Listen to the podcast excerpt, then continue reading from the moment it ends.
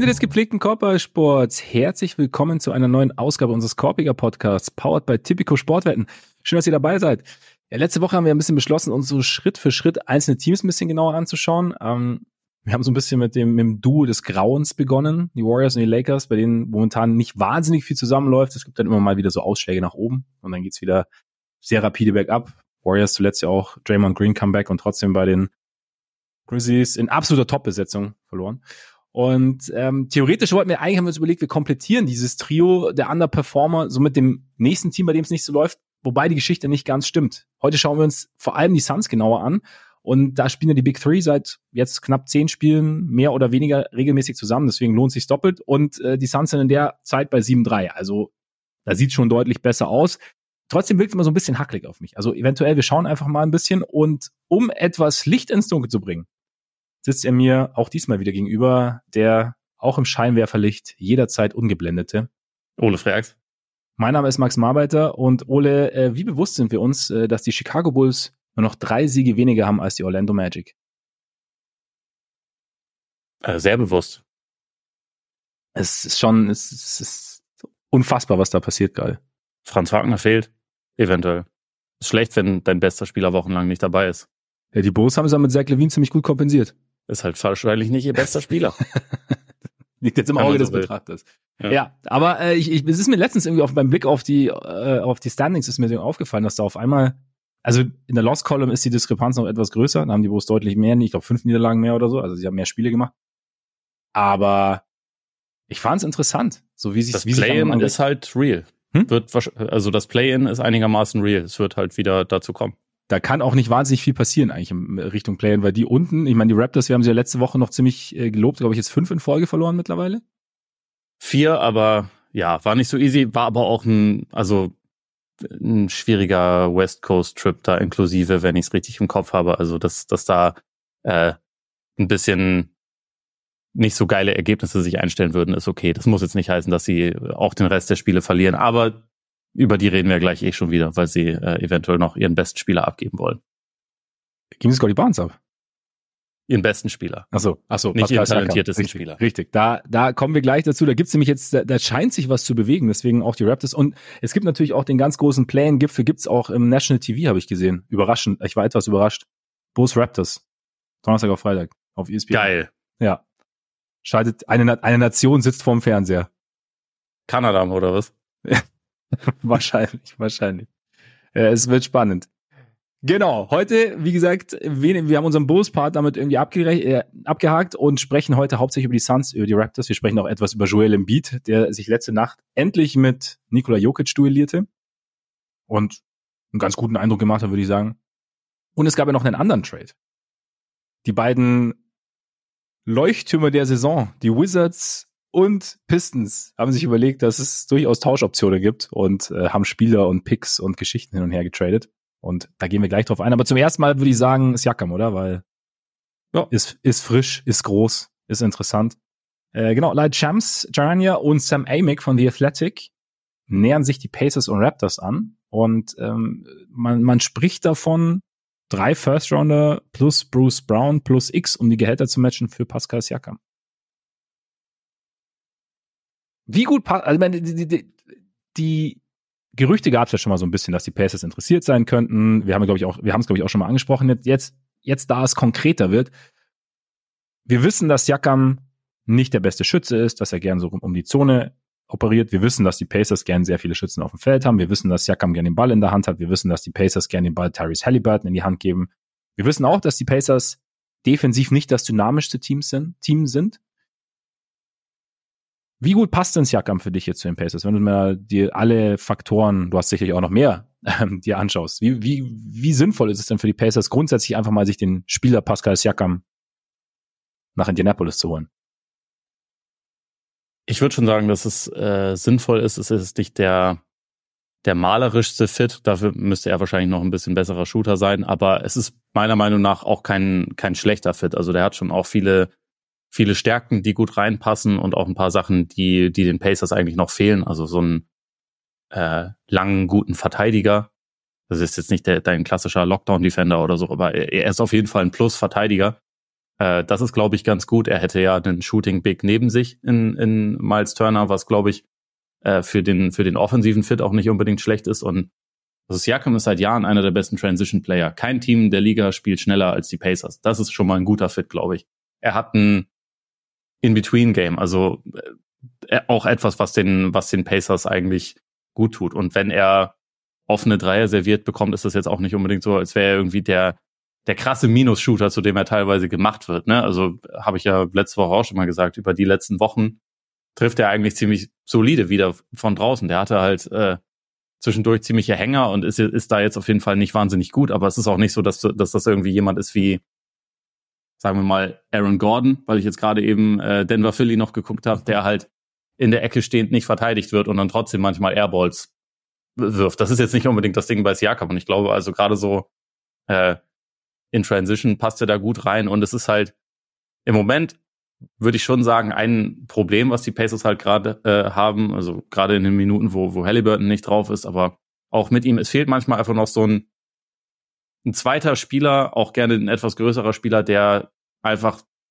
sich einen Wurf erarbeiten kann. Der also auch gegen eine, gegen eine sortierte Defense irgendwie was, was machen kann durch eigene Creation. Und das ist halt schon eine Facette, die er einbringt. Und es ist ein ziemlich klares großes Talent-Upgrade, was sie da kriegen würden. Bruce Brown hat jetzt nicht so toll funktioniert, seitdem er dort ist. Die Picks sind natürlich ein anderes Thema, weil man nicht weiß, was daraus wird. Das äh, letzte oder also beziehungsweise das Gehalt, was sie dann auch noch abgeben müssen, ist halt die Frage, ob das jetzt Buddy Hield wäre. Ich glaube, die Wahrscheinlichkeit ist relativ hoch, dass es Buddy Hield wäre.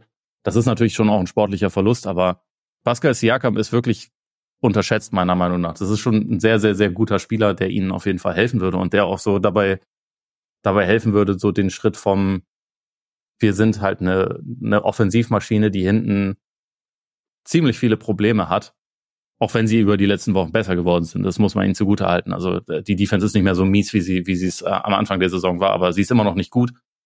So, das wäre halt ein wirklicher Two-Way-Player, der schon einen Unterschied machen könnte. Insofern finde ich es jetzt nicht grundfalsch, sich den anzugucken, zumal die Pacers kein Team sind, was in der Free Agency groß Bäume ausreißen wird. Selbst wenn du jemanden hast wie, wie Halliburton, mit dem es natürlich Spaß macht, wahrscheinlich, also gehen wir davon aus, dass es mit dem Spaß macht, zusammenzuspielen. Trotzdem werden sie jetzt äh, wahrscheinlich nicht in der, in der Offseason Paul George wieder nach Indiana holen.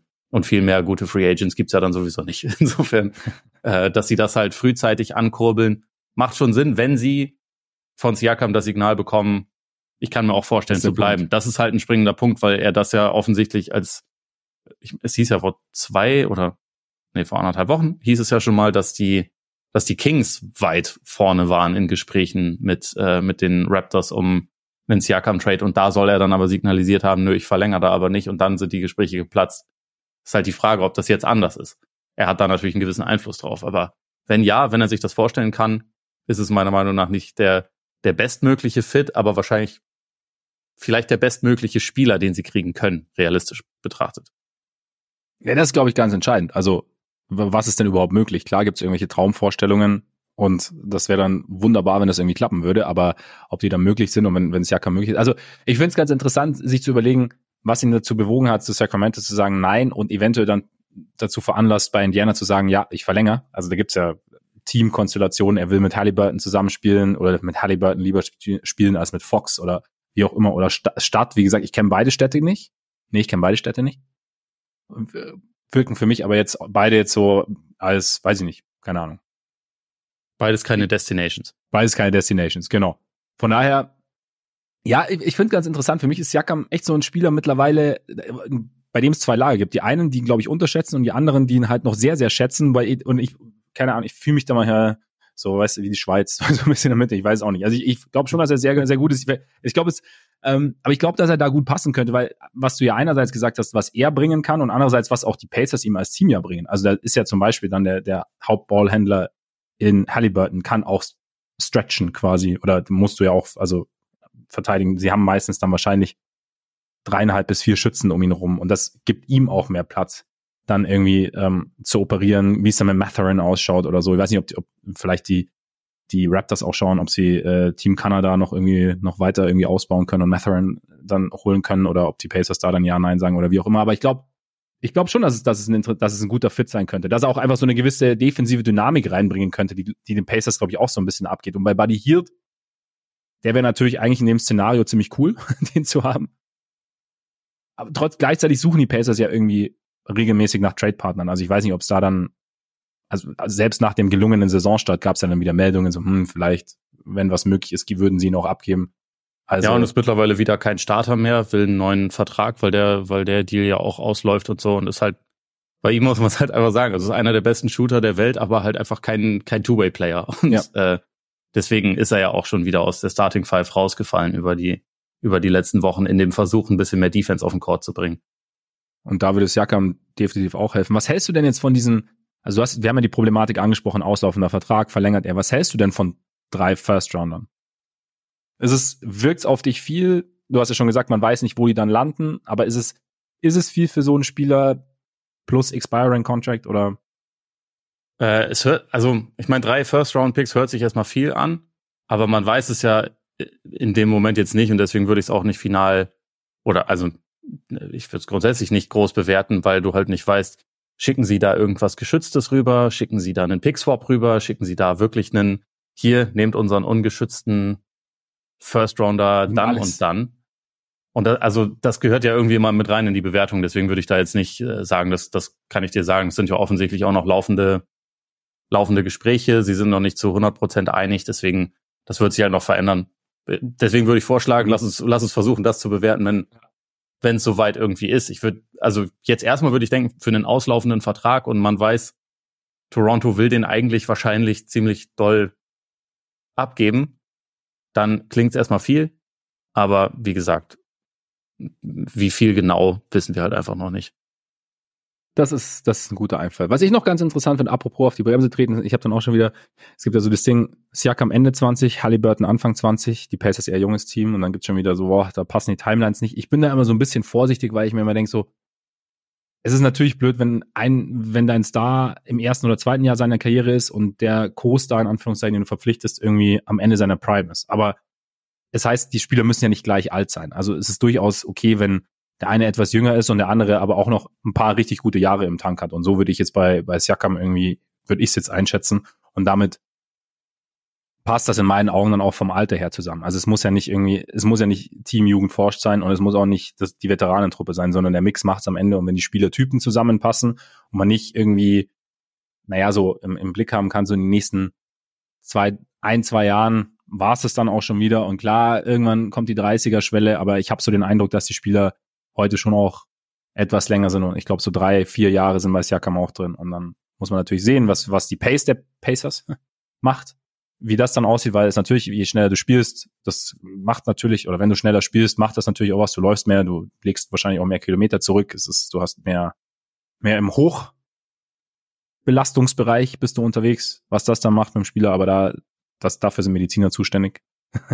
Ich glaube auch, äh, also das ist auch interessant, ne? Ich würde, ich könnte mir auch vorstellen, dass das eigentlich für viele Spieler leichter ist als ich habe im Halbfeld den Ball gegen eine sortierte Defense und muss jetzt da ja, was ist Herky Jerky Richtungswechsel irgendwas kreieren. Ich glaube, das ist anstrengender als ich habe eigentlich eine offene offene Lane zum Korb mehr oder weniger, muss halt einen Sprint machen und hm. bin dann durch. Müssen wir LeBron mal fragen, weil der teilt sich das ja mittlerweile sehr sehr konsequent ein. Äh, ja. der der kann das wahrscheinlich besser beantworten als wir, aber äh, ist eine interessante Frage. Ich meine, gut, für Leute, die mit Luca Doncic zusammenspielen oder mit James Harden in seiner Prime, ist wahrscheinlich Halbfeld-Offense ziemlich entspannt, wenn man das da steht und wartet, bis der Ball kommt. Aber ja, ja du weißt. Kannst wie PJ Tucker auch mal bis 45 spielen, ne? Ist kein Problem.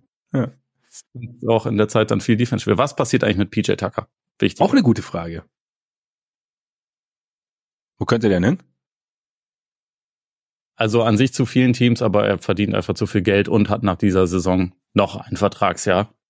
Das ist halt, glaube ich, das Problem, weshalb es wahrscheinlich auch nicht unbedingt zu einem Buyout kommt. Außer er gibt halt viel Geld zurück, damit er nochmal woanders spielen kann. Aber also in der Theorie würde er sowohl Miami helfen, als auch, äh, als auch Milwaukee beispielsweise. Es gibt ja genug Teams, die halt noch einen viereckigen Verteidiger gebrauchen können. Kann ich jedes Team viereckigen Verteidiger gebrauchen. Eben.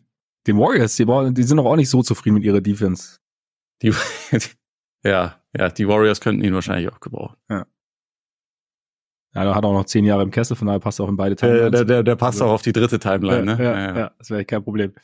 Ja, aber ich bin gespannt, ob die Siakam-Sache durchgeht, beziehungsweise wie sie dann am Ende durchgeht. Und äh, damit wären die Pacers schon unangenehm dann aber, oder? Wenn, wenn wir dann mal so kurz Richtung Playoffs gucken.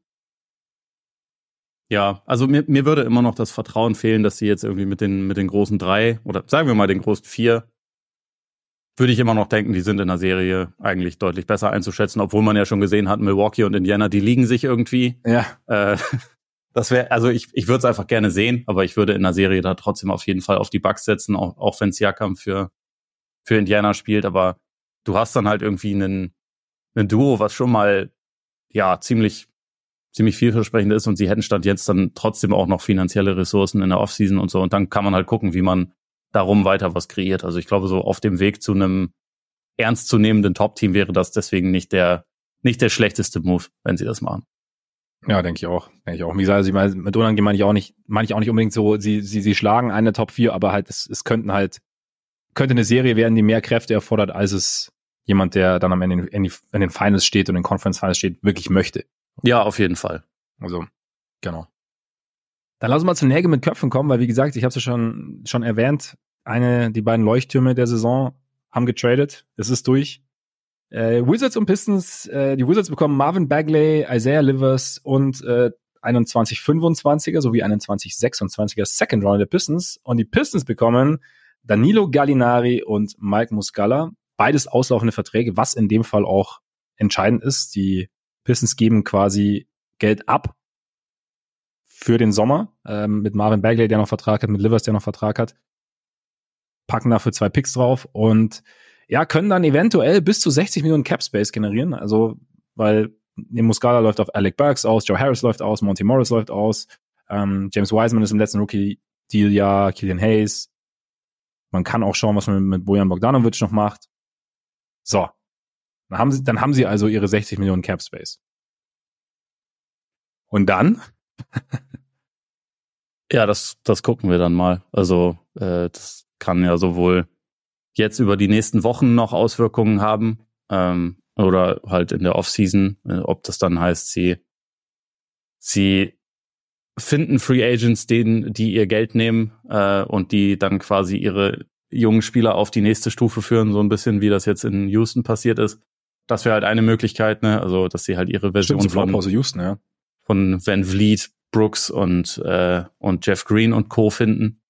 Ähm, oder ob sie den Cap Space, den sie dann haben, dafür benutzen, um sich in Assets bezahlen zu lassen und schlechte Verträge dafür aufzunehmen oder auch selber Assets abzugeben, um gute, teure Spieler aufzunehmen, wo sie halt kein Gehalt für abgeben. Genau, das ist, ein, genau, das ist auch noch ein entscheidender Punkt, finde ich. Also, dass das halt möglich ist, ne? Genau, so kann das halt auch funktionieren, aber man, also man weiß es halt noch nicht. So für den Moment ist es halt erstmal das Ende dieses Bagley-Fiaskos, was irgendwie unfair gegenüber Bagley ist, weil der, also in dieser Saison war der jetzt gar nicht so schlecht, wenn er gespielt hat. Mhm. Ähm, so, zumindest irgendwie was die Scoring-Effizienz anging, das war, das war eigentlich ganz ordentlich, aber das Investment in Bagley und das, was sie jetzt dann für ihn wieder bezahlen mussten, um ihn dann loszuwerden, das ist halt alles irgendwie einfach ein ganz gutes Beispiel dafür, wie viel schlecht gelaufen ist über die letzten Jahre bei den, bei den Pistons, was halt einfach solche, solche Personalentscheidungen anging. Ne? Sie haben damals unter anderem Trey Lyles und zwei Zweitrunden-Picks ja auch abgegeben, um ihn zu ja. kriegen, obwohl sie ihn mit dem Vertrag, den sie ihm dann ein paar Monate danach gegeben haben, hätten sie ihn halt auch einfach als Restricted Free Agent ohne irgendeinen Gegenwert holen können. Sie haben dann viel mehr für ihn bezahlt, als nötig war. Also ich glaube drei Jahre 37,5 Millionen Dollar. Es ist jetzt nicht so, dass es da ganz viele Abnehmer gab, die gesagt haben, boah, doch, das, das machen wir euch jetzt Warum? kaputt, da spucken wir euch in die Suppe. Den, ja. den brauchen wir unbedingt, sondern es war ja irgendwie einigermaßen offensichtlich ein Projekt. Und ich finde es ja grundsätzlich nicht falsch zu sagen, der, der ist talentiert, das war ein Nummer zwei Pick, der ist bei den Kings aus vielen Gründen nicht glücklich geworden. Vielleicht ist er auch einfach nicht so gut, aber vielleicht geben wir ihm einfach eine Chance. Vielleicht ja. findet er ja bei uns äh, sein Glück. Das finde ich an sich ja voll okay. Aber sie haben halt Assets investiert, dann haben sie Geld investiert und dann haben sie Jalen Duran gedraftet und James Wiseman auch noch geholt für die gleiche Position, die ja auch Projekte sind in dem Sinne, die ja auch irgendwie Spielzeit brauchen. Und also insofern, das, das geht ja schon wieder hinten und vorne nicht zusammen. Und, und Isaiah Stewart hatten sie auch noch. Der hat jetzt mittlerweile gelernt zu werfen, weshalb er auf der vier spielen kann. Einigermaßen. Ne? Aber die anderen, das sind ja alles eigentlich Leute, die auf der 5 spielen müssen. Und naja, insofern ist es halt einfach so ein bisschen eine, eine konfuse Strategie und so. Also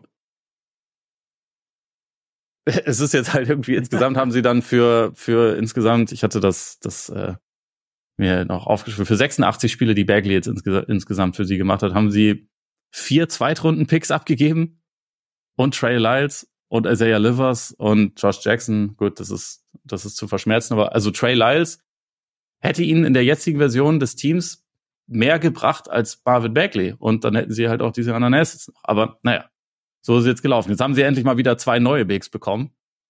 Die können ja. aber wenigstens werfen. In der Theorie, ne? Ja, das stimmt, das stimmt. Können wir so ein bisschen weil äh, Gallinari nach seinem, nach seinem Kreuzbandriss ist, glaube ich, auch noch nicht so 100% im Rhythmus, was ich jetzt gelesen habe, aber... Nee, nee, der, also beide treffen in dieser Saison unter 30% ihrer ja. Dreier und also Gallinari hat in Washington Backup 5 gespielt, was natürlich auch vogelwild ist, weil er schon vor seinen Verletzungen jetzt nicht der bewegliche, krasse Jumper war, der dir jetzt irgendwie den Ring beschützt oder so, aber es waren ja auch die Wizards. Ja. Jetzt sind es die Pistons. Die haben ja ganz viele athletische äh, Fünfer da kann er auf der vier spielen und ein paar Dreier reinschmeißen. Ja. Wenn sie ihn aufstellen wollen. Wenn nicht, ist auch okay. Wenn nicht, Muscala okay. könnte ihnen wirklich ein bisschen mehr helfen, glaube ich, wenn sie ihn spielen lassen, aber. Und er die Quote ein bisschen nach oben schraubt. Ja. Dann. Ja, aber davon ist auszugehen. Also beide haben über ihre Karriere bisher um die 38 Prozent ja, ihrer Dreier genau. getroffen. Das würde ich jetzt als aussagekräftiger ansehen als die, die äh, Spiele in dieser Saison bisher. Dann könnte man so ein bisschen zwei Fliegen mit einer Klappe geschlagen haben, so nach dem Motto, okay, wir haben im Sommer Cap Space und jetzt bekommen die Cunninghams und Ivys dieser Welt so ein bisschen mehr Platz, weil da jemand ist, der, den man so ein bisschen zumindest irgendwie ernst nehmen muss von draußen und haben dann irgendwie können auch sich so ein bisschen eine, eine Sicherheit erspielen, eine, also eine andere Art der Sicherheit. Jetzt nicht, dass sie dann sagen, okay, läuft alles, aber halt zumindest es ergibt dann eventuell ein bisschen mehr Sinn, alles. Ja, ich glaube schon auch, dass die Pistons ein Interesse daran haben, nicht als das schlechteste Team aller Zeiten in die Geschichte einzugehen und deswegen zumindest noch äh, ich glaube, sie brauchen dafür noch fünf Siege. Wir haben ja, also direkt nach dem Trade haben ja Detroit und Washington gegeneinander gespielt und die Pistons haben gewonnen. Das heißt, sie haben jetzt vier Siege. Ähm, aber sie brauchen, um die Quote der Sixers von damals, äh, nee, von den Bobcats von damals zu unterbieten, brauchen sie, glaube ich, noch vier oder fünf Siege. Und, und also das war ja in einer, in einer verkürzten Saison. Also da ging es um die Siegquote. Mhm ähm, über eine 82-Siegesaison sind neun das äh, schlechteste, was es bisher gab. Das ist kein Selbstläufer. Könnte eng werden, um ehrlich zu sein. Das ist kein Selbstläufer. Nee, im Gegenteil. Also bisher ja. sind sie auf Kurs, da drunter zu landen. Ja, genau. Ja, ich, ich habe, weißt du, wovor ich jetzt ein bisschen Angst habe? Weil sie können natürlich auch Restricted Free Agents ordentlich mit Geld zuballern im Sommer. Und ich glaube, äh, Mark Cave, der auch bei CHGO Chicago unterwegs ist, hat gesagt, jetzt warte mal ab, bis ähm, die Pistons im Sommer dann Patrick Williams mit Geld zuschütten. Weil ist Angst nicht? davor. Ja, das würde. Ist es ähm, so, wäre es jetzt so dramatisch, Patrick? Nee, es wäre für, nee, es wäre für mich persönlich wäre es schlimm. Es wäre jetzt, glaube okay. ich, spielerisch wäre es auch blöd, glaube ich, weil, ne, nicht perfekt, aber so, aber es wäre für mich persönlich wäre es schon, wäre es schon sehr traurig, wenn er ginge. Ja, ja gut, das kann ich verstehen. Ich dachte, du sagst jetzt Kobe White und dann hätte ich dir gesagt, dass die ja den Guards, die sie haben, auch schon nicht genug Minuten und Touches geben, aber ja, keine Ahnung. Die Pistons ja. müssen einfach noch ganz viel machen. Und meiner Meinung nach wäre es für sie bescheuert, noch einen Spieler zu holen, der ein Projekt ist. Also Patrick Williams ist weiter als jetzt ein Ozar Thompson oder so, aber es ja. ist ja trotzdem immer noch jemand, der ein Projekt ist und nicht unbedingt das, was sie jetzt gerade dann brauchen. Also meiner Meinung nach sollten sie eher gucken, dass sie ein bisschen sie mehr Veteranenkompetenz da reinbekommen. das heißt nicht irgendwelche 36-Jährigen wie Bogdanovic, sondern eher, äh, keine Ahnung, Leute, die vielleicht noch Anfang 30, Ende 20. Ja, ja, irgendwie, irgendwie sowas. Halt einfach Leute, die schon wissen, was sie tun. Und da würde ich Patrick Williams immer noch nicht dazu zählen.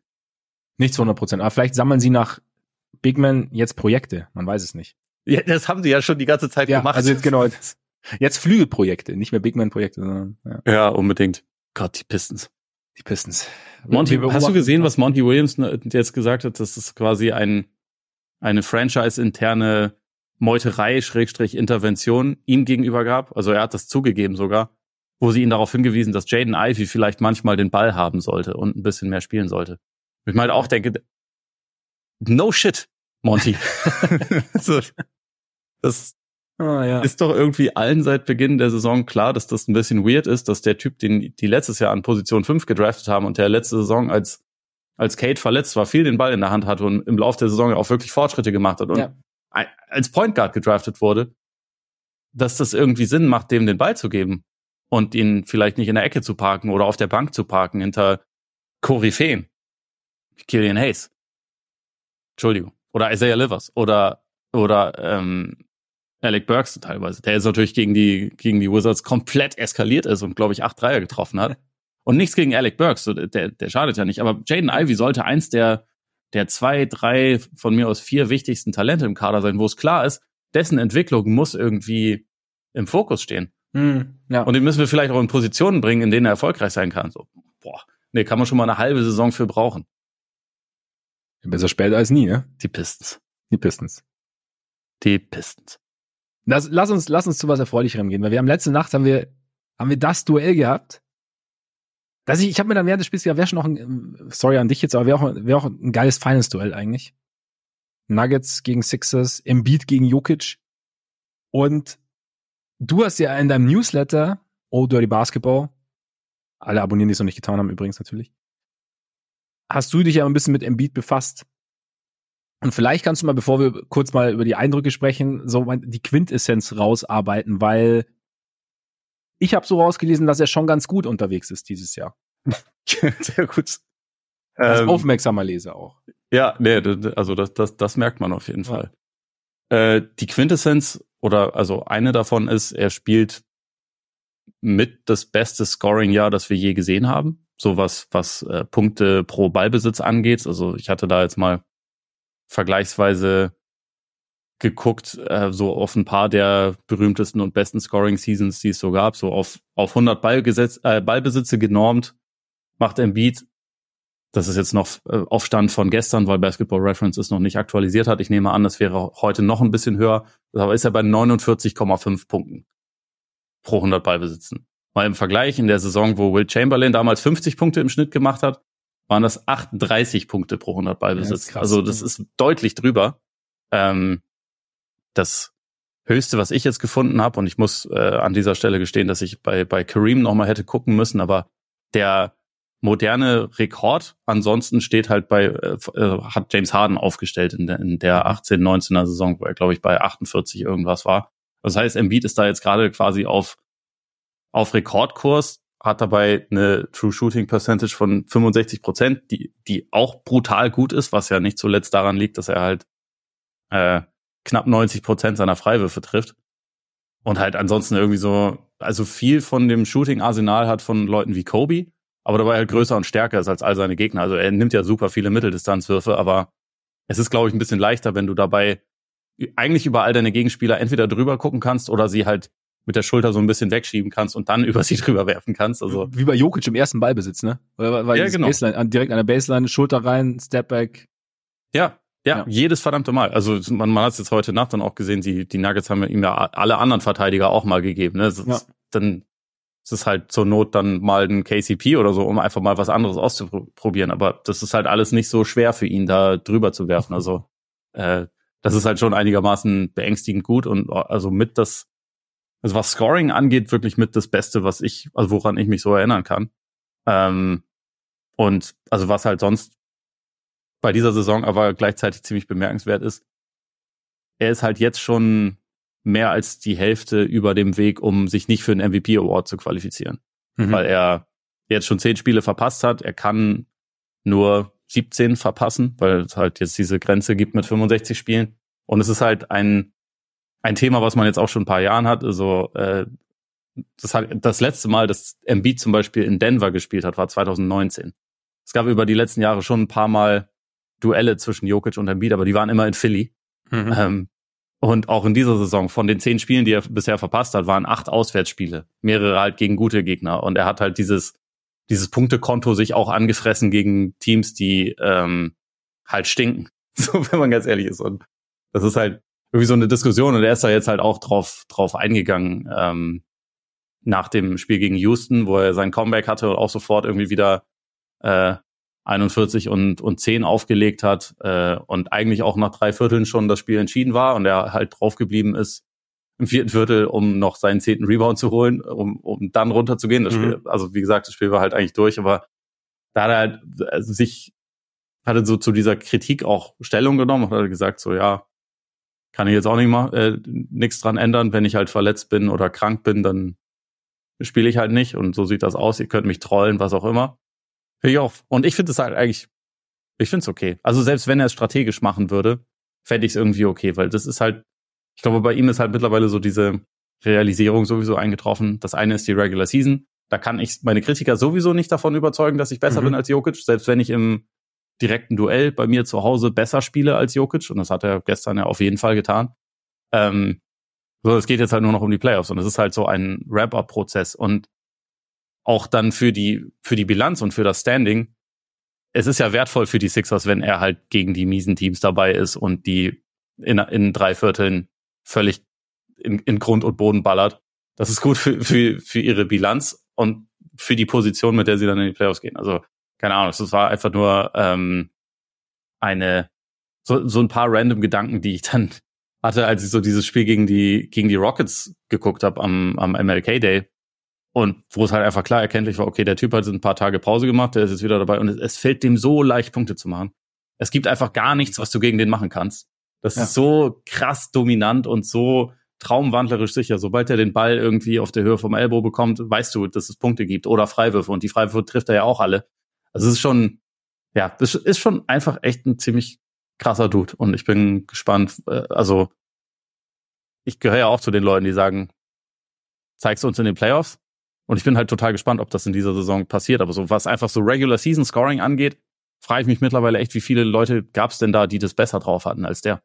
Oder denen das leichter gefallen ist als der? Ich muss sagen, mir kam jetzt während des Spiels kam mir dann irgendwie so ein bisschen ähm, dieses Kinderlied in den Kopf. Kennst du das? The Wheels on the Bus? Kennst du?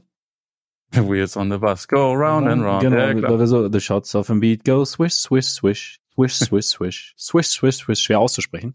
Aber weil es ist, also das Ding ist ja, er, er, diese ganzen Würfe, die ja teilweise schwer sind, teilweise am Mann sind, Stepbacks sind, da braucht es ja dann oft nicht zwei, drei Bounces oder so, oder die rutschen dann nicht irgendwie über, über die Kante in den Korb, sondern es ist halt tatsächlich mega oft Swish. Also ich finde schon auch, mit welcher, mit welcher Leichtigkeit er das teilweise macht, ist schon, ist schon sehr beeindruckend. Und du hast, ich glaube, er spielt auch nur 34 Minuten im Schnitt gerade oder sowas, ne? Ja. Ja, ja genau. Also er spielt irgendwie 34 Minuten und macht 35 Punkte pro ja. Spiel. Ist okay. Nein, aber ich, ich, ich denke auch, also es stand zum Beispiel auch in einem Newsletter, er hat jetzt, jetzt gegen die Wolves mit Gobert 51 aufgelegt, jetzt auch letzte Nacht.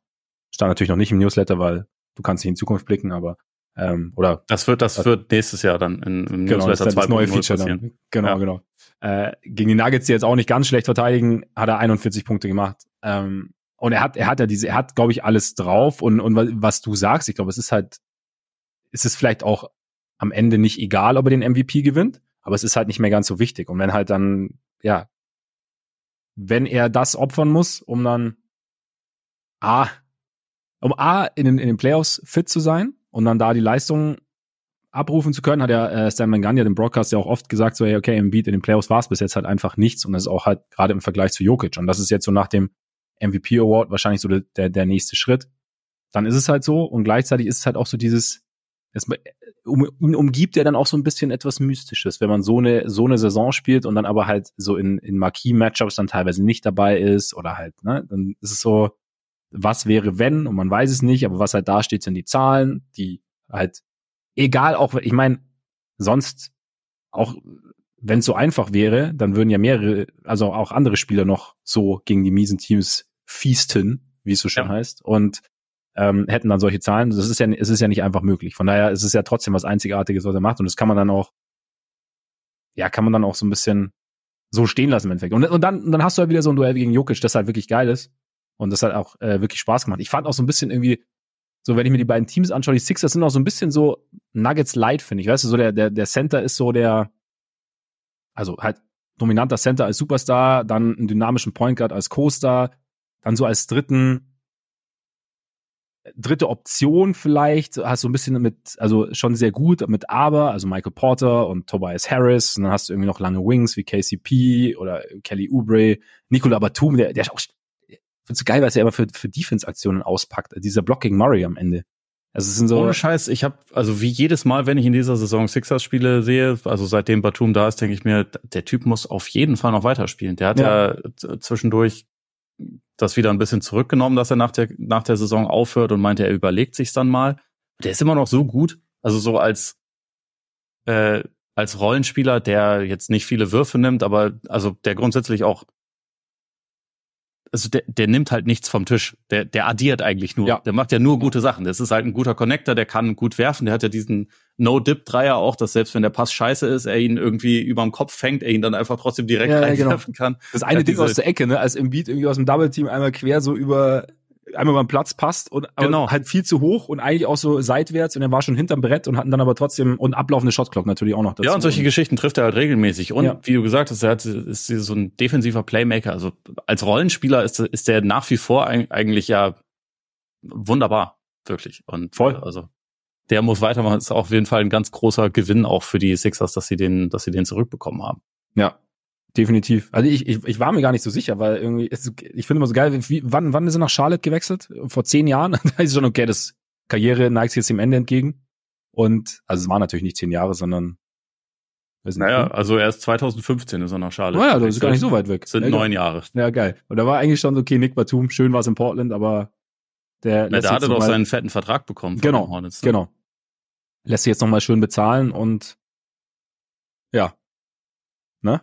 Jetzt ist er, ich, ist er ich, hab's, ich hab's anders in Erinnerung. Ich habe das, das so äh, abgespeichert, dass die Hornets dachten, sie holen sich jetzt da ihren ihren Star oder ihren zweiten Star oder so. Und das war halt immer die Fehlinterpretation von Nikola Batum. Also der war erst 26, 27 oder so.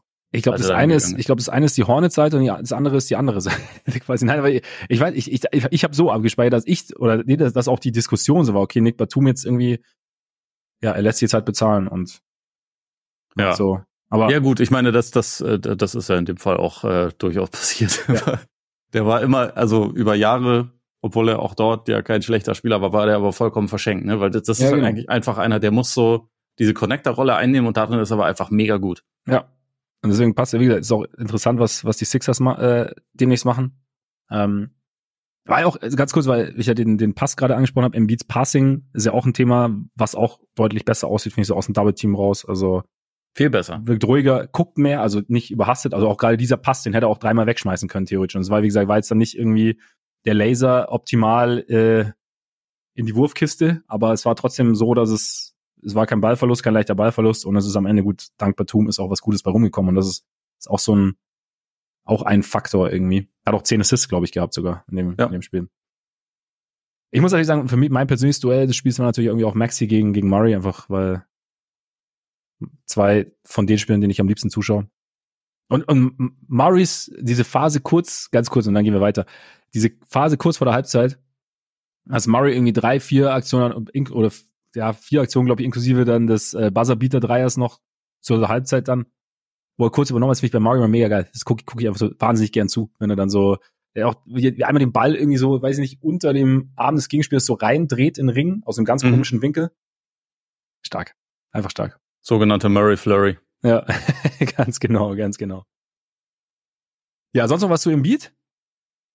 Äh, naja, also da du das Playmaking ja schon angesprochen hast, ich finde, also er, er ist auf jeden Fall besser als jemals zuvor in seiner Karriere. Und wenn man bedenkt, dass er über die letzten Jahre auch schon überragend war und letztes Jahr MVP geworden ist, dann ist das ein, ein großes Statement, finde ich. Aber also es, es trifft im Moment absolut zu, wenn er spielt.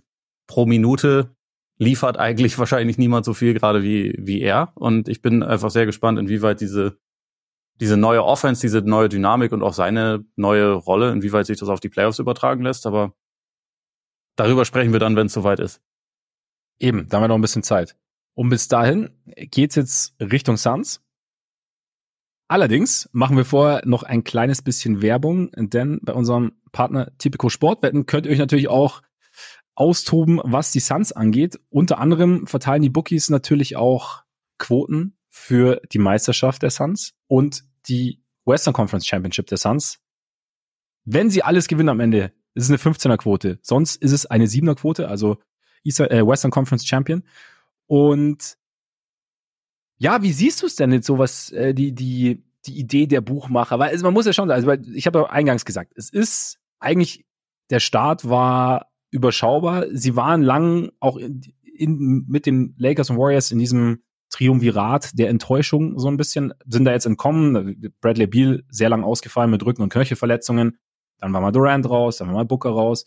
Jetzt sind die drei mehr oder weniger fit, haben sieben der letzten zehn gewonnen. Jetzt die, die Suns in der Phase ein Top 10 Net Rating, also zehntes von plus 5,1.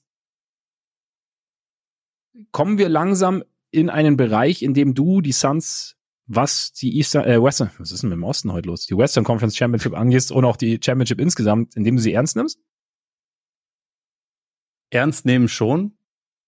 Ich glaube auch, dass die, dass die äh, Line mit 15 für den, äh, also für die Championship von den Buchmachern insofern gut angesetzt ist, dass man äh, sowohl dafür als auch dagegen ganz gut argumentieren kann. Es ist halt, es ist halt so ein Upside-Ding, ne? Also weil Stand jetzt rechtfertigen sie das noch nicht, dass sie die, dass sie die drittbesten Ost, äh, Odds im, im Westen haben. Und also äh, das haben sie damit, aber man kann sich halt gut einreden, okay, über die letzten Spiele, die Eindrücke, die wir da bekommen haben, das ist vielversprechend, gerade wenn man weiß, dass das ja eigentlich noch sich sich finden muss. Und also wir können da gleich im Detail auch gerne drüber sprechen, was sich da alles noch finden muss und so, aber es ist ja trotzdem, die Resultate sind schon echt gut. Also gerade so die, die Minuten, wo halt die großen drei gemeinsam auf dem Feld sind, sind sogar ziemlich überragend in der, in der kleinen Stichprobe, die wir bisher haben.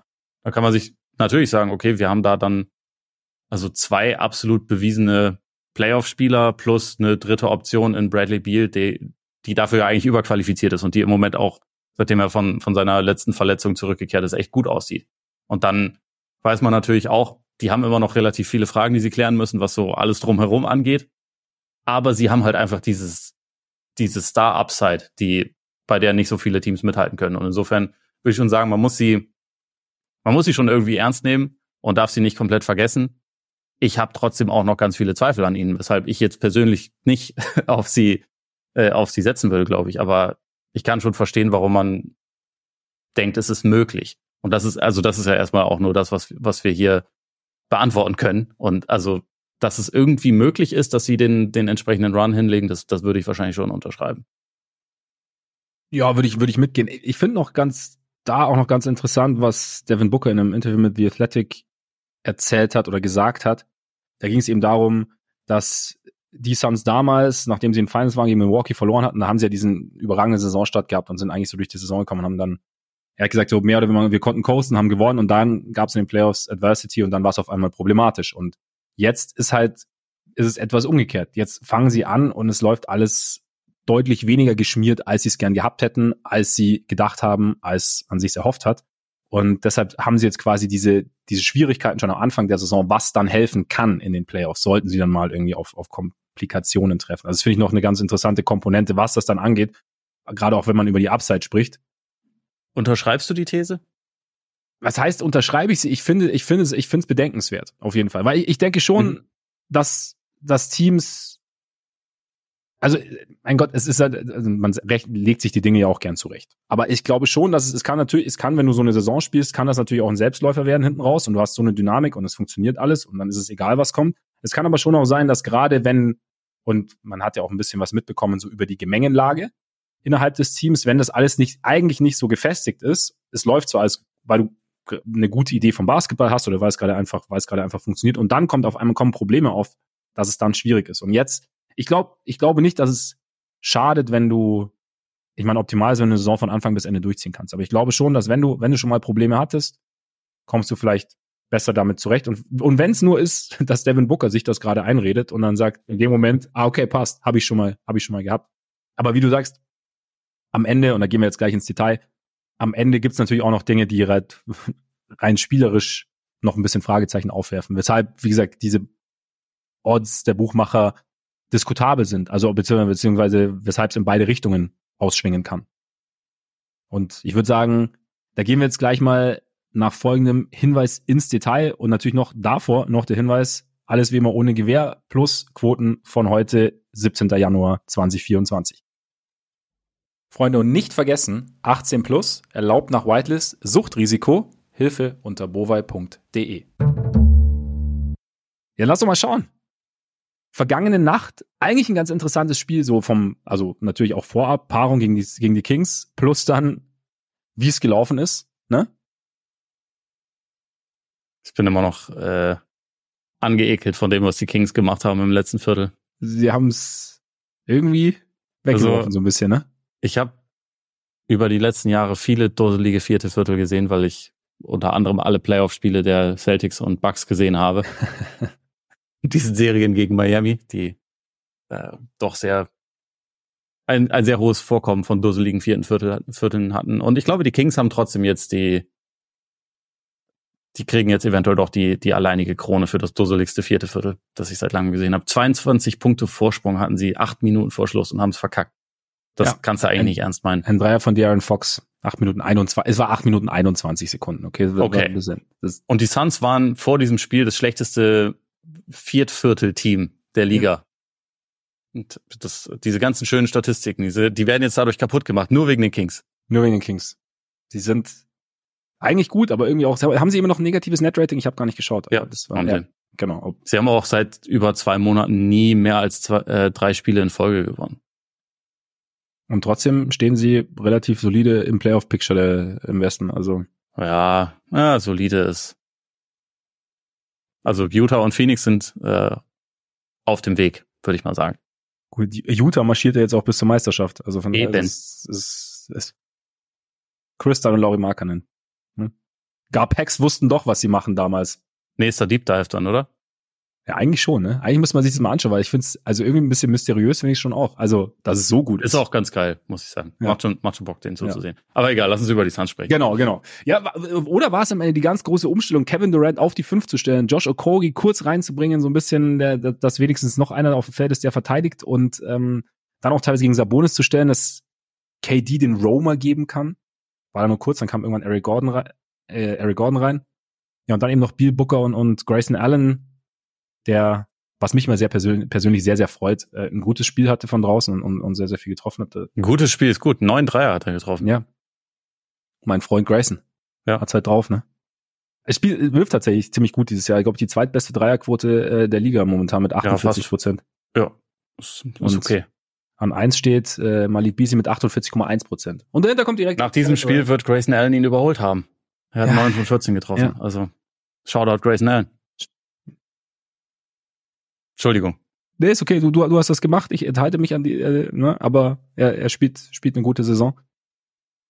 Ja, war, war das irgendwie so ein Ding? Ist das was, was Phoenix punktuell machen kann? Weil ich, ich weiß nicht, wie oft du KD wirklich auf die fünf stellen willst. Also manch einer hat das doch schon vor der Saison gesagt, dass das besser ist, als äh, Spiele mit Yusuf Nurkic zu closen. Manch einer, in diesem Fall ich, weil ich mir dachte, also das Talent maximieren tust du schon eher, wenn du halt äh, KD auf die fünf packst und hoffst, dass du hyperaktiv sein kannst und äh, und halt irgendwie eher durch durch Schnelligkeit ähm, hinten hinten Druck ausüben kannst als durch hey wir haben den besten Rim Protector der Welt in Yusuf Nurkic. Das ist er ja einfach nicht, also obwohl der obwohl der individuell eine ganz gute Saison spielt, aber der hat ja trotzdem einfach gewisse Limitierungen, die du weniger hast, wenn du KD drauf hast. Der hat natürlich andere Limitierungen, unter anderem ist er ein uralter Schmalhans, der dir jetzt natürlich nicht äh, auch nicht irgendwie alle äh, Rebounds holt oder so. Aber ähm, es ist trotzdem, glaube ich, punktuell was, was sie auf jeden Fall auch in den Playoffs brauchen werden, stand jetzt. Also äh, gerade weil auch, also was mir bei den Suns immer auffällt, selbst in, in, den, in den Phasen, wo sie gut sind, ist, dass das halt schon insgesamt ein nicht so großes, nicht so athletisches Team ist insgesamt. Ja. Ähm, also es fehlt so ein bisschen Bounce, sowohl offensiv als auch defensiv, finde ich. Und also defensiv, da ist halt jemand wie Okogi kann das halt schon eher bringen, der jetzt natürlich auch kein, kein großer Spieler ist, aber der so eine gewisse ähm, gewisse Athletik einfach mit auf den Court bringt. Und er hat also, auch Sabonis verteidigt teilweise dann. Also auch so eine, also kräftig ist er halt auch dazu. Ja, genau. Ja. Und insofern, also kann ich mir schon vorstellen, dass der häufiger Teil auch von, von Closing Lineups dann sein sollte.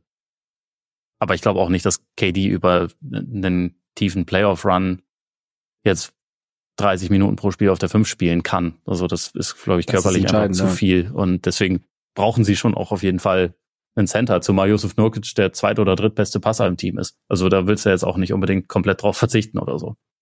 Ja, und es ist einer, der wenigstens auch mal ein bisschen was am Ring probieren kann. nicht, nicht, nicht, nicht, dass jeder Wurf sitzen würde, den er da, oder jeder Leger sitzen würde, den er loslässt, aber sie haben jetzt, weil das ist halt auch ein Ding, mein Rim Pressure ist jetzt auch nicht, nicht so richtig ihr Ding. Aber Nurkic ist zumindest mal einer, der mal abrollen kann Richtung Ring oder halt dann da, ja, wie so ein bisschen die Defense beschäftigt zumindest.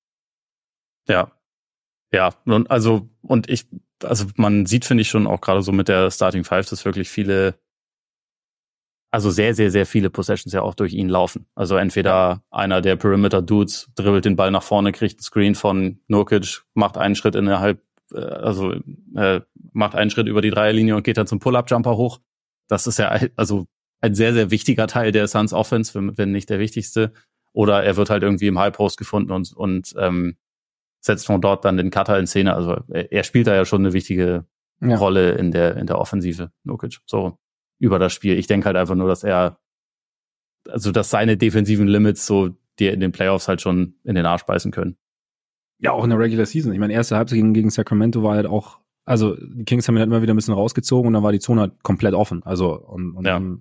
Das sind halt, ja, und wenn du es halt in der Regular Season schon hast, dann dürfte, dürfte in den Playoffs klar situativ, je nach Matchup, aber die Teams werden schon drauf, drauf schauen, dass sie es irgendwie ausnutzen können. Und dann hast du eben noch Grayson Allen, der auch nicht der beste Verteidiger ist. Also es ist schon, es ist schon nicht, nicht so einfach. Vielleicht ist auch das der Grund, weshalb die Suns für mich so als Team so grundsätzlich einfach genervt wirken. Es gibt, wir haben auch bei den Knicks haben wir auch schon mal über den Vibe gesprochen. Ja. Suns fand ich jetzt auch echt so vom Vibe. Also es gibt so, es gibt dann auch so Teams, die guckst dann über längeren Zeitraum irgendwie ich fand, ich, ich fand zum Beispiel sehr erfrischend, jetzt Nuggets gegen Sixers zu schauen. Irgendwie dann ist der, der Vibe des, der Suns ist schon echt so, keine Ahnung, Durant ist, ist sehr, sehr ernst unterwegs, Booker, Durant ist halt auch ein miese Peter auf dem Feld. Ja. Also schon immer. Grayson Allen halt irgendwie auch. Also es ist so. Der sieht nur so aus. Ich, ich finde, Grayson Allen ist so bitter. Ich kann mir vorstellen, dass er in seinem echten Leben der netteste Mensch der Welt ist. Aber er sieht halt einfach aus wie, wie Ted, Ted Cruz. Cruz und ja, ich kann immer, oh, immer so ein, mm, so, so ein. Blick, wo man denkt, so, ja. na, irgendwas, Irgendwas führt er im Schilde, irgendwas Böses. Wobei ich mir natürlich bei dem, was er auf dem Feld gemacht hat, hat schon. Ja, okay. okay passen fair. die Ted Cruz Vibes auch so ein bisschen. Vielleicht ist er auch Na, nur der zweitnetteste Mensch der Welt im echten Leben. Ja, okay. Aber ich, ich, ich, weiß, was du meinst. Bradley Beal ist so der Einzige, der, wenn's, ne, der so ein bisschen. Der lächelt manchmal. Der so eine gewisse Lockerheit ausstrahlt, aber ja, es ist, also, was halt echt, also wir können ja mal, ich meine, die Offense haben wir, haben wir schon oft gesagt, hast du ja auch schon ein bisschen angesprochen, aber ich finde so, die Defense ist ja schon, ist schon problematisch. Du hast ja schon auch gesagt, und das ist halt, was wir vorhin erwähnt haben, so eine, eines der großen Fragezeichen in meinen Augen auch Richtung Playoffs, weil, weil halt da eben der Bounce fehlt, weil da eine, eine die athletische Komponente größtenteils fehlt. Also wie, wie bekommen sie es? Chris Haynes hat, glaube ich, auch im, oh, ich weiß nicht, in welchem Spiel das war. Was gegen die Lakers? Ich glaube, gegen die Lakers war es. Er hat gesagt, dass sie halt einen athletischen Wing suchen. Gut, macht irgendwie quasi jedes no Team. Shit. Ja. ja haben sie auch, haben sie auch versucht zu adressieren mit äh, Keita Bates Diop und ähm, Chimesi Meto, solchen Leuten. Funktioniert alles nicht zu 100 Prozent, weil die ihre Dreier irgendwie nicht treffen. Also, weil mir Meto eigentlich ganz gut gefällt tatsächlich. Also abgesehen von seinem Dreier. Aber ich mag ihn irgendwie so als Spieler, weil er irgendwie, er hat oft irgendwie ganz, ganz gute Ideen oder hat dann, oder wenn er geht, geht irgendwie konsequent zum Ring, wenn er zum Ring geht. Also es, den sehe ich eigentlich noch ganz gern bei denen. Weiß nicht, wie es bei dir ist.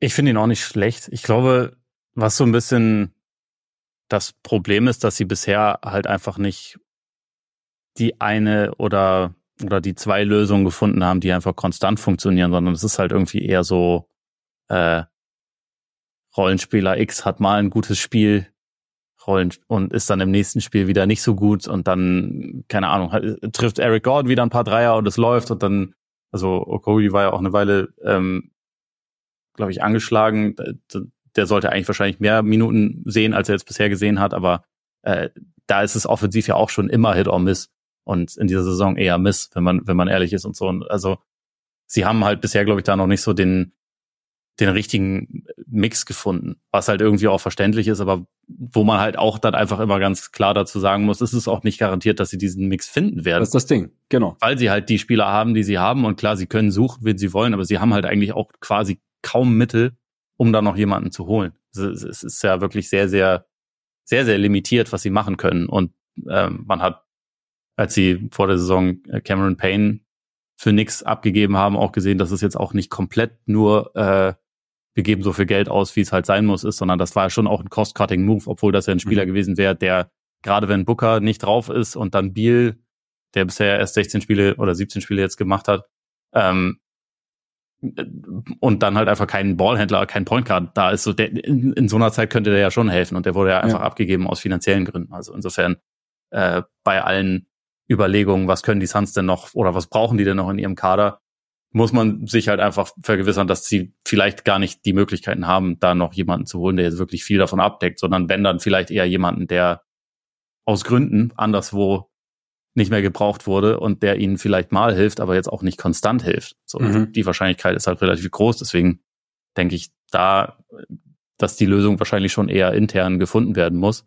Und da, also ich, ich finde das immer ganz interessant, also wenn man jetzt so über die letzten äh, Wochen auch mal gehört hat, dass Leute irgendwie die Suns versucht haben zu, zu analysieren, da wurde eigentlich immer positiv hervorgestellt, so die, die Defense äh, ist eigentlich gar nicht so, gar nicht so verkehrt. Sie sind auf Platz 15, also durchschnittlich. Wenn sie das halten, dann sind sie, mhm. äh, dann, dann kann das passen, weil die Offense wird ja immer besser werden, jetzt wo Biel mehr dabei ist.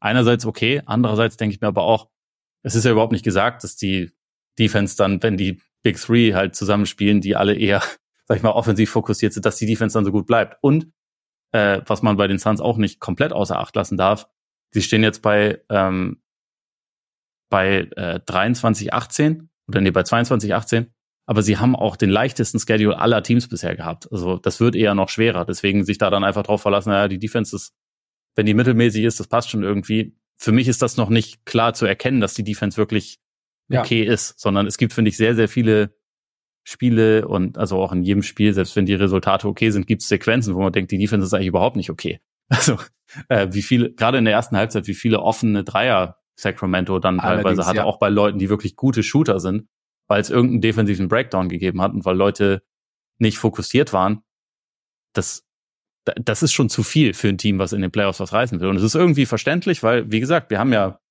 in der jetzigen Kombination einfach auch noch nicht, nicht viel miteinander gesehen, aber sich einfach darauf zu verlassen, es ist halt einfach auch schon die halbe Saison rum, sich einfach darauf zu verlassen, so, jetzt spielen die dann alle und jetzt wird's gut. Das ist halt vielleicht auch ein bisschen naiv. Zumal, naja, also Biel hat jetzt viel gefehlt, ist jetzt dabei. Sagen wir mal, er ist die ganze Zeit dabei. Welchen Eindruck hast du so in, in letzter Zeit von, äh, also in den Spielen, die du jetzt gesehen hast, von, von Kevin Durant? Oh, welchen, ich, es ist interessant, weil Kevin Durant ist bei mir gerade so ein bisschen so ein Spieler, ich, ich sehe ihn immer und denke, okay, also es ging, am Ende gegen Sacramento war es natürlich sehr gut.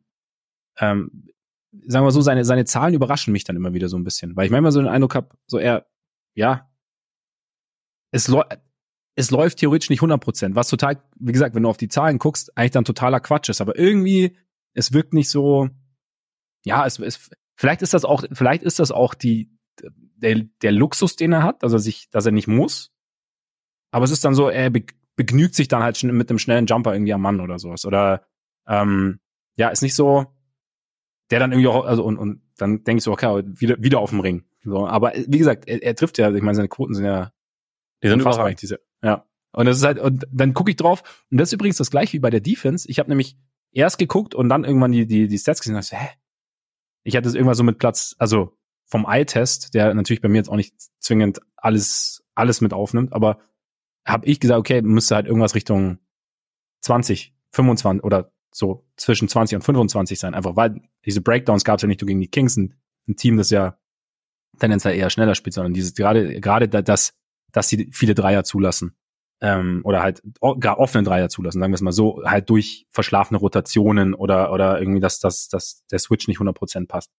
Da, sie wirken auf mich behäbig irgendwie, also, an, also einfach angreifbar. Und das ist dann das Ding, was noch ein, sorry, dass ich jetzt von der Rand weggekommen bin, was noch gut. ein Ding ist, was ich mir noch dachte, was jetzt die Regular Season Defense angeht, das mag ja sein, aber wie gesagt, sie wirken auf mich angreifbar defensiv.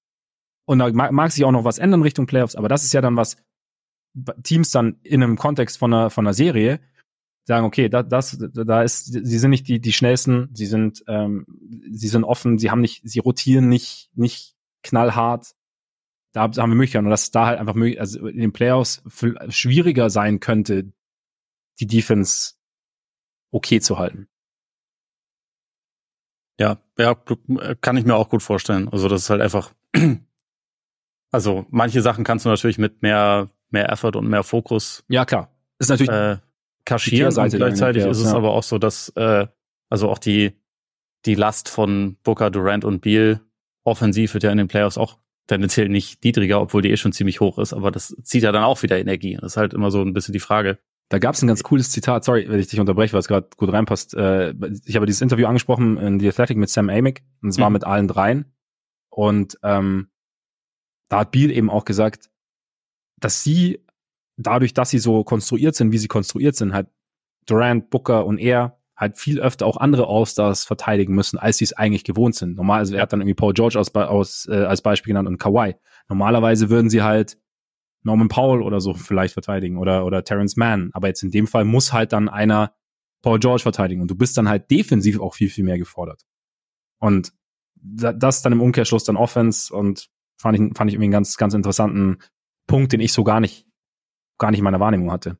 Ja, ist halt, ist halt so ein bisschen die Frage, ob man dem dann mit gesteigerter Intensität auch standhalten kann. Also gerade gerade wenn man wie KD dann der einzige wirklich große Spieler im Kader ist, der ja dann auch nicht nur am Mann, sondern auch abseits des Balles eigentlich noch ziemlich viel Verantwortung haben kann, ja. gerade in dem, also wie wir es äh, jetzt hier gegen die Kings gesehen haben, wo er dann am Ende halt auch der der äh, designierte Center und einzige Bigman auf dem Court ist. Das ist ja dann auch nochmal eine andere Verantwortung. Und da ist halt dann schon die Frage, lässt du da Körner auf der Gegenseite? Ich habe nur jetzt ähm, zu ihm kam ich nur drauf, weil ich jetzt schon ein paar Mal häufiger den Eindruck hatte, dass er, weiß ich, manchmal ein bisschen müde, bisschen unfokussiert auch in der Offense spielt. Also ich meine, das, mhm. gegen die Kings war es jetzt ein gutes Beispiel, weil er sieben Turnover hatte und viele davon auch wirklich extrem so sloppy Pässe waren. Mhm. Ähm, das ist jetzt natürlich auch nicht in jedem Spiel so, aber äh, war, war nur so eine Beobachtung, die ich da mal hatte, wo ja. ich deswegen mal fragen wollte, ob du das, ob dir das auch ja, äh, also ähnlich, ja. so vorkam. Manchmal, weil ja. Sich darauf zu verlassen, die können sich jetzt einspielen, weil KD macht den Rest der Saison auch durch. Das ist halt auch immer so eine etwas wackelige Annahme. Aber lass uns vielleicht mal, ähm, wir sollten vielleicht auch nicht den, äh, den Aufmacher verschweigen, im Sinne von, äh, wenn die drei bisher zusammen spielen, also auf dem Court sind, das sind jetzt 175 Minuten laut NBA.com Stats, dann sie ein Net-Rating von plus 15, die Offense 125 äh, Punkte pro 100 Ball besitzen, also sensationell. Und die Defense 110, was auch voll in Ordnung ist. Also eigentlich sogar sehr gut. Äh, das ist natürlich eine limitierte Sample Size und interessanter ist es ja bei den Suns eh schon fast, wenn sie nicht alle gleichzeitig auf dem Court stehen. Aber ja. das ist ja erstmal eigentlich das, worauf man sich als, als Suns-Fan auch so ein bisschen fokussieren kann. Wenn die drei zusammen spielen, dann funktioniert es ja bisher offensichtlich sau gut, den Resultaten her. Wie findest du, spielen die drei zusammen? Oder also wie sieht die Offense aus? Weil, wie gesagt, 125, das wäre beste Offense aller Zeiten Level. Ich habe ja, ich habe ja, na, als wir letzte Woche über die Lakers gesprochen haben, das war ja direkt nach dem Spiel gegen die Suns und da war gerade so in, in der ersten, im ersten Viertel sind die Suns wesentlich mehr Plays, fand ich, gelaufen als jetzt die Lakers. Und da sahen sie so ein bisschen so aus, als, als wäre da mehr Bewegung drin. Grundsätzlich finde ich, ich meine, du hast vorhin Nurkic angesprochen, der halt auf den Screen stellt oder den Ball bekommt. Also es ist erst schon so ein bisschen so der Hub und die anderen drei. Ich glaube, es ist schon auch sehr, sehr viel, oder auf mich wirkt es ein bisschen so, als sei sehr, sehr viel Ausnutzen der äh, Gravitation jedes Einzelnen, der auf dem Feld ist. Plus ja auch noch ähm, Grayson Allen, den du ja auch nicht offen stehen lassen möchtest. Und du hast dann halt echt irgendwie Situationen, da hat halt Booker den Ball, bekommt einen Screen und ähm, in der einen Ecke steht Kevin Durant, in der anderen Grayson Allen und irgendwo tut er noch Bradley Beal rum. So, und dadurch ist es, ich habe schon so den Eindruck, dass es dann dadurch so ein bisschen eine Art, eine Art You Go, I Go ist. Hm. ähm, aber sie trotzdem voneinander profitieren, einfach weil dieses Spacing so unglaublich gut ist.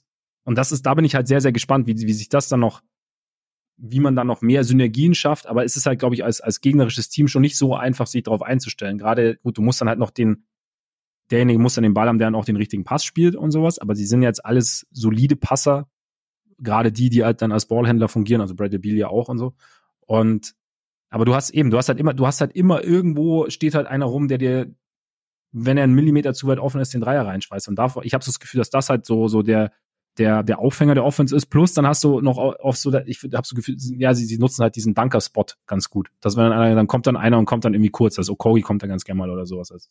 Aber ich habe so das Gefühl, dass sie eher so ein bisschen von ihrer Anwesenheit profitieren. Da hat Bill, sorry, ich fand also gerade Bills Aussagen im Interview ganz, ganz cool, weil er da halt auch so gesagt hat, okay, es ist jetzt halt auch so ein bisschen, ähm, ja, so, so ein Fluss und so ein, so ein Lernen. Also wenn er zum Beispiel sieht, bei einem Handoff ist Booker eher aggressiv, dann merkt er sich das, okay, so sieht es aus. Und dann so, okay, du, du siehst die Dinge, du nimmst es auf und ähm, siehst auch, wo die anderen ihre Würfe nehmen wollen, ähm, wo sie Double Teams auf sich ziehen, wie sie mit den Double Teams umgehen und nimmst, gehst dann halt von diesen Würfen, sagst, okay, den Wurf, den lasse ich ihm, weil das ist sein Wurf so. Und das ist halt so ein Ding. Ich glaube, das ist halt und er sagt halt, das ist eher so ein, ein Flow und halt so ein, so ein vom Gefühl her sich aneinander anpassen. Und ich glaube, das ist halt was, was über die Zeit schon, was, was, was man dann, was dann entscheiden wird, wenn man davon spricht, dass sie sich einspielen können miteinander. Es ist halt jetzt, ist es halt, profitieren sie voneinander, wenn sie auf dem Feld sind. Das ist so ein bisschen mein Eindruck. Ja, ja, finde ich auch. Also, dass das eigentlich äh, auffällt. Also auch gerade, was du sagst mit dem, mit dem Spacing, das ist ja eigentlich auch mehr mehr Theorie als Praxis fast, weil ähm, also Phoenix nimmt nur die die äh, also was die anteiligen Dreier angeht, sind sie auf Platz 22. Mhm. Das ist ja echt nicht hoch, aber ja. es sind halt einfach alles Quality Shooter und also, was halt das Resultat davon ist, wenn einer von den dreien mit dem Ball in der Hand den Schritt über die Dreierlinie macht und sieht, okay, hier ist nur ein Verteidiger, anders als früher, wenn ich mit in anderen Teams war und da sind zwei oder drei Verteidiger, die den Ball von mir haben wollen, weil halt um mich herum nur Leute sind, die richtig gut werfen können. Ich habe hier nur einen Verteidiger, da kann ich ja über den drüber werfen. Deswegen ja. nehmen die Suns halt einfach unfassbar viele Mitteldistanzwürfe. Äh, also gerade lange Zweier, was ja jetzt eigentlich nicht der geilste Wurf ist im, im Basketball. Aber halt schon, wenn man die drei hat, im Zweifel, also gerade KD, auch wenn er in dieser Saison, das ist, geht so ein bisschen unter, weil seine Quoten insgesamt so gut sind, aber was lange Zweier angeht, ist er viel schlechter unterwegs als über die letzten Jahre. Ähm, mhm. Finde ich, finde ich irgendwie auffällig, aber muss ich jetzt auch nicht nicht bestätigen. Also kann ich natürlich auch jederzeit wieder ändern. Ich würde trotzdem immer noch sagen, ein langer Zweier von KD ist meistens eine gute Idee, weil er über Leute drüber wirft Nimmst, und ja. Äh, Zeit seiner Karriere ganz gut da drin war. und die anderen können das ja auch. Also dadurch ist es halt, also wie du schon gesagt hast, irgendwie viel die, äh, also ein Profitieren voneinander, ohne dass man jetzt mit dem anderen so richtig zusammenspielt. Man spielt halt irgendwie nebeneinander und nutzt ja. das, dass der andere auch da ist. Und ich bin ich bin echt gespannt, wie viel sie davon, also äh, dazu noch addieren können, äh, können im Lauf der Saison, weil ich da eigentlich schon nach wie vor wahnsinnig viel Potenzial auch sehe, um halt irgendwie noch mehr daraus zu holen, also mit noch mehr Off-Ball-Actions. Ich finde ja, Biel macht sich da schon echt gut, seitdem er mhm. wieder da ist. Also es gibt mhm. echt noch mal eine andere Komponente rein. Das ist ja auch jemand, der, wenn er wenn er Platz hat, auch gerne durchaus zum Korb geht und, also, und da irgendwie noch so eine Komponente mit reinbringt. Sie haben halt wenig Abschlüsse am Ring. Das kann, glaube ich, wenn er halt konstanter dabei ist, schon auch noch ein bisschen, bisschen nach oben springen. Aber so dieser, was halt im Moment dann schon auch einfach dafür, dazu führt, dass sie so gut sind, ist, dass obwohl der Prozess dahinter jetzt nicht, nicht außergewöhnlich ist, ihr Shotmaking einfach so brutal ist, dass es dann, dass es dann im Zweifel halt trotzdem zu einer sehr, sehr guten Offense führt. Und, und das ist ja fürs Erste schon mal sehr gut. Ich glaube, was halt für die Suns echt wichtig wäre, dass sie wäre, dass sie gesund ins, äh, ins äh, All-Star-Break gehen, um da halt einfach nochmal ein bisschen gemeinsam an Sachen irgendwie zu arbeiten, um da danach vielleicht noch so den, den finalen Push hinzukriegen und sich in der mhm. Zeit richtig einzuspielen, weil ich finde, das merkt man schon. Und solange das halt der Fall ist, habe ich da schon auch meine Zweifel, wenn es dann Richtung, Richtung Playoffs geht. Aber noch ist ja eine halbe Saison äh, verfügbar. Ja, eben. Nochmal ganz kurz zurück zu Durant, weil äh, ich habe es ja gesagt, er hat die drittbeste Dreierquote der Liga mit 47,1 Prozent, nimmt nur viereinhalb pro Spiel, hat tatsächlich nur viermal in seiner Karriere weniger genommen, also ähm, teilweise hat er mal 4,6 genommen, also jetzt dann nicht so, dass ein, ein riesen ähm, Fall nach unten wäre, aber würdest du sagen, eigentlich müsste er mehr nehmen oder ist es vielleicht auch oder kann es auch so quasi so eine Art Sweet Spot sein für ihn, so zwischen vier und fünf, was halt Volume angeht und Quote gleichzeitig? Ich glaube, Kevin Durant ist, äh, was Scoring angeht, über meine Zweifel erhaben. Nein, aber so, also nicht, nicht das, nicht das, das, aber da so in der, in der Suns Offense, wenn wir sagen, okay, wenn, wenn wir zum Beispiel sagen, die, äh, dass sie halt über einen All-Star-Break noch an Dingen arbeiten im Endeffekt oder so, dass es dann, dass dann heißen kann, okay, KD ist jetzt nicht blöd, wenn er mehr Dreier nimmt. Das war so ein bisschen. Blöd ist es nicht. Es ist, glaube ich, echt immer so ein bisschen die Frage, was, was entsteht im Lauf des Spiels für ihn. Ja. Äh, ich, ich habe immer, also ich glaube, dass er sich schon am wohlsten fühlt, einfach mit, mit langen Zweiern Zeit seiner Karriere. Deswegen meinte ich auch so dieser Sweet Spot halt, das ist eigentlich das gar nicht unbedingt, ja. Aber also grundsätzlich wäre es auf jeden Fall nicht falsch, wenn die, wenn die Suns ihr Volumen da ein bisschen nach oben schrauben. Sowohl was Dreier angeht, als auch was Abschlüsse am Ring angeht. Die werden immer ein, ein Midrange-lastiges Team sein mit dem Personal und das ist auch vollkommen okay, aber also trotzdem darf die Frequenz der anderen Abschlüsse schon, schon steigen. Was ich da eigentlich, ich, also ich kann mir auch vorstellen, dass das halt auch diese, diese Midrange-Zahlen, dass das bei ihm auch ein kleines bisschen dadurch ein bisschen runtergegangen ist im Vergleich zu anderen Jahren, weil er halt auch äh, gerade zu Beginn der Saison relativ viele Spiele hatte, wo er dann allein drauf war. Ja. Und was ja. bei den Suns schon echt krass auffällt, also schon wenn Booker nicht drauf ist und Booker, Booker ist wirklich, also was Playmaking angeht, krass. Also wie, wie gut der da drin geworden ist, jetzt auf einmal Starting Point Guard quasi de facto und auch diese, diese Rolle einnimmt und was für Pässe der sieht, so das, das finde ich mega gut, aber es fällt sehr auf, wenn er nicht spielt, finde ich bei den Suns. Weil halt einfach dann so jemand fehlt, der Leute dann auch mal gut in Position bringt und ihnen einfache Würfe verschafft. Und ich, ich nehme an, dass auch Durants Zahlen, auch wenn es ja immer so wirkt, als wäre es sowieso scheißegal, was die Defense macht, ist nicht scheißegal. Ähm, ich glaube, dass das schon auch einen, Einfluss dann vielleicht darauf gehabt hat. Und also ich habe mir jetzt nicht im Detail angeguckt, ob seine, äh, ob die Anzahl seiner Dreier in den Minuten mit Booker höher ist als ohne ihn. Mhm. Aber also ich könnte es mir, ich könnte es mir schon vorstellen. Und äh, insofern, das ist dann vielleicht auch noch was, was sich im Laufe der Saison wieder ein kleines bisschen steigern oder reduzieren wird oder was auch immer. Also kann ich jetzt in, in dem Fall nicht, nicht sagen. Mhm. Grundsätzlich glaube ich, dass es für die Suns immer noch ganz gut wäre, so die Balance ein bisschen mehr zu finden aus Rim Attempts, aus, aus Dreiern und aus Midrange, wo sie sowieso natürlich äh, gut sein werden. Brauchen sie noch einen Point Guard? Nach allem, was du jetzt gesagt hast? Äh, nicht, wenn Beal und Booker beide fit sind. Also, wenn Booker nicht drauf ist und du hast dann Beal, der das dann für eine Zeit lang schmeißen kann, das ist meiner Meinung nach nicht perfekt, aber es ist okay. Mhm. Und in den Playoffs spielt Booker sowieso 40 Minuten, dann ist es wahrscheinlich erst, erst recht okay. Aber es ist halt bei den Suns, das muss man einfach dazu echt sagen, es ist halt brutal auf Kante genäht. Und wenn Beal ausfällt, dann, naja, dann brauchen sie schon einen Point Guard, würde ich schon ja. sagen. Also das, äh, das ist dann schon etwas, was, äh, was dann auffällt, dass es nicht da ist. Absolut. Dann schauen wir mal, oder? Ob sie fit bleiben. Ja. Ob es bis zum Osterbreak reicht. Vielleicht noch als letztes, weil, also, ähm, ein Punkt, das hat sich jetzt, wie gesagt, in dem Spiel gegen die Kings natürlich geändert, weil sie da einen 22-Punkte-Rückstand aufgeholt haben im vierten Viertel. Aber davor war das eigentlich über die letzten Wochen voll ihr Ding, dass sie dass selber im vierten Viertel ja. verkackt haben, so ein bisschen. Ist dir da, hast du da eine Theorie zu, warum, warum das so ist? Ehrlich gesagt nicht. Hast du eine? Also, ich hatte ein paar Mal den Eindruck, und ich habe jetzt auch nicht alle dieser, dieser Kollapse gesehen, aber mhm. von dem, was ich gesehen habe, gab es halt schon einige Male, wo sie dann irgendwie schnell sehr langsam wurden.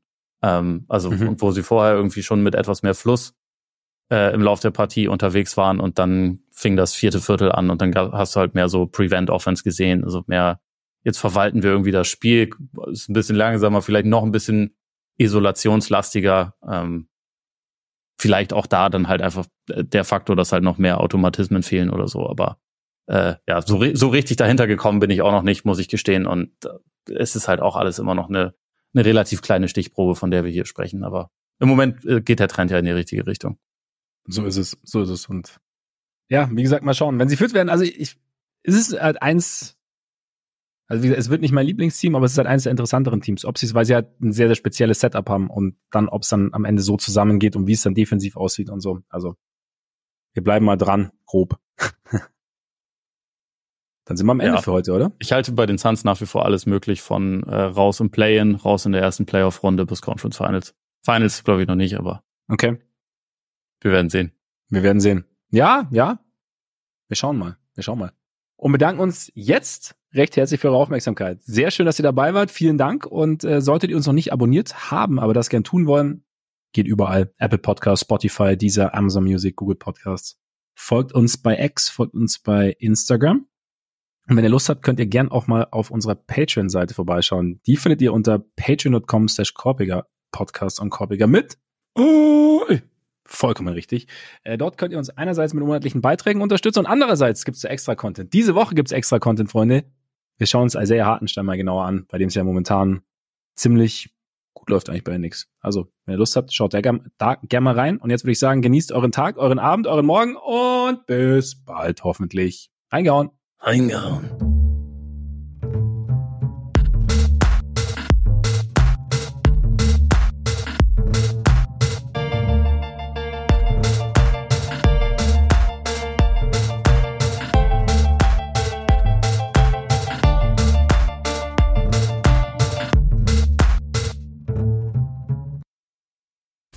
Diese Sendung wurde präsentiert von Tipico Sportwetten.